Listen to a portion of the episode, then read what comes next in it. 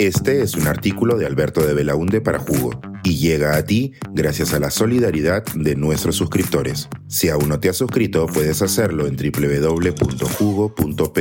Ahora puedes suscribirte desde 3 dólares al mes. Cantoras de Libertad. Sobre un tesoro encontrado al paso en un aeropuerto. He terminado de leer un libro hermoso. Se trata de Cantoras, Random House 2019 una novela de la escritora uruguaya Carolina Robertis. No sé cómo llegó el libro a mi biblioteca. Luego de darle varias vueltas, me inclino a pensar que lo conseguí en esos espacios impredecibles que son las librerías de aeropuerto, donde entre libros de autoayuda y gastados bestsellers puede aparecer una joya como esta. La historia ocurre principalmente durante la dictadura militar uruguaya, 1973-1985. Cinco mujeres de pasado diverso se unen para construir un espacio de libertad en una playa alejada, a varias horas de Montevideo. Se trata de mujeres que disfrutan tener sexo con mujeres. Los términos como lesbiana o bisexual no eran utilizados por ella ni estaban presentes en la sociedad. La palabra clave que se usaba en ese tiempo para identificarse entre sí era la de cantoras. Así como en Perú los homosexuales se utilizaban entendidos, en Chile primas y en Estados Unidos Friends of Dorothy. En tiempos de represión, la clandestinidad está presente hasta en el lenguaje que se utiliza para la identificación colectiva. Pero la autora encuentra en el término cantoras algo hermoso, más allá del código, como lo explica en una entrevista que dio a la radio pública norteamericana, NPR. También hay algo muy poderoso y resonante para mí sobre el término cantora como un código para lesbiana. Una mujer que va a apoyarse en su voz, una mujer que canta, una mujer que no tiene miedo de hacer sonidos y ondas en el mundo y de reclamar su vida y su voz en sus propios términos. Fin de la cita. El libro de Carolina Robertis es muy acertado a la hora de explorar temas fundamentales, como el concepto que tenemos de familia. ¿Qué determina qué es una familia? ¿Solo los vínculos de sangre? Uno de los personajes del libro, por ejemplo, es un adolescente que tiene una relación distante y casi inexistente con su madre biológica, pero desarrolla un vínculo muy fuerte con las mujeres del grupo, que la guían, quieren y protegen.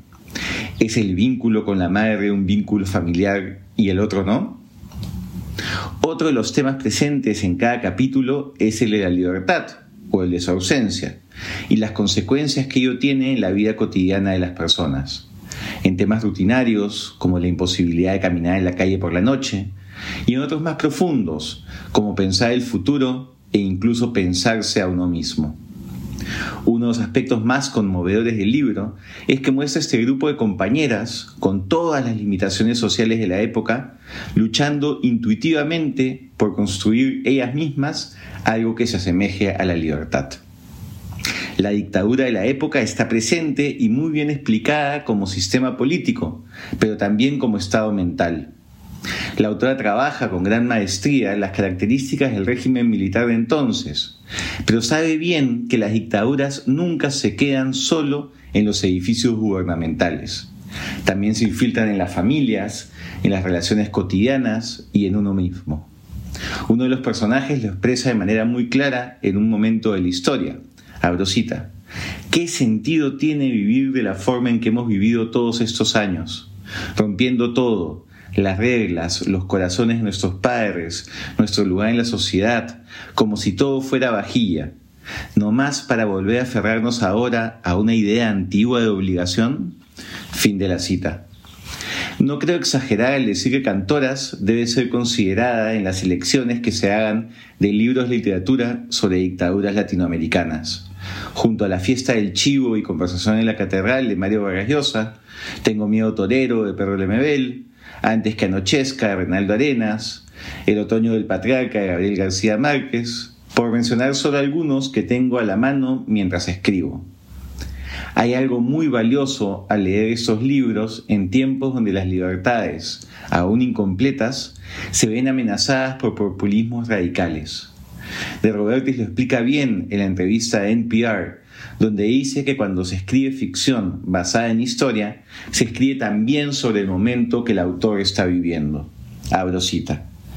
¿Cómo te afecta mientras caminas por la calle, mientras vives tu vida, saber que estás viviendo en un espacio donde el gobierno es hostil hacia tu propia existencia?